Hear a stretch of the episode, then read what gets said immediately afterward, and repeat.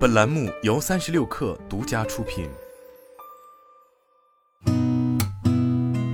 八点一刻，听互联网圈的新鲜事儿。今天是二零二三年二月二十四号，星期五，早上好，我是金盛。据报道，中国电视艺委会组织的电视剧《三体》研讨会在京召开。总制片人白一聪透露，该剧让观众开始相信中国有自己的团队，有能力挑战科幻，这是一个非常美好的开始。会将继续向《三体二》挑战。同程旅行在苏州宣布启动“同城千村”计划，该计划旨在以千村千面的发展理念，帮助更多乡村打造适合自己可持续发展的旅游模式。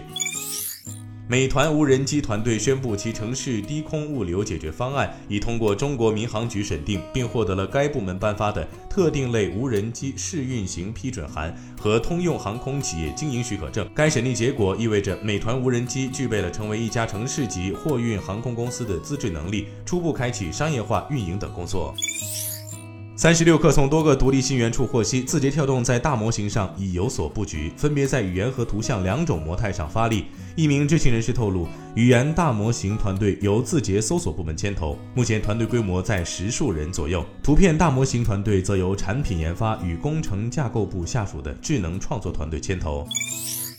丰田宣称，该公司正在对北美和南美的一些 Tundra 车型进行安全违规召回，涉及大约有一万辆汽车。据悉，由于软件问题，该车型上用于显示警告和指示灯等信息的显示器可能会变成空白。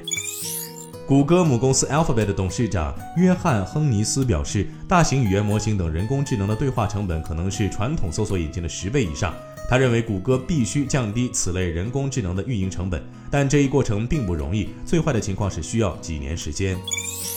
LG 电子将通过提供更多在线服务来扩大其美容业务。消费者可以在这些服务中购买护肤产品和设备。LG 电子表示，公司计划销售可与公司的美容和医疗设备一起使用的化妆品，这是为了帮助消费者更方便的购买和使用公司的产品。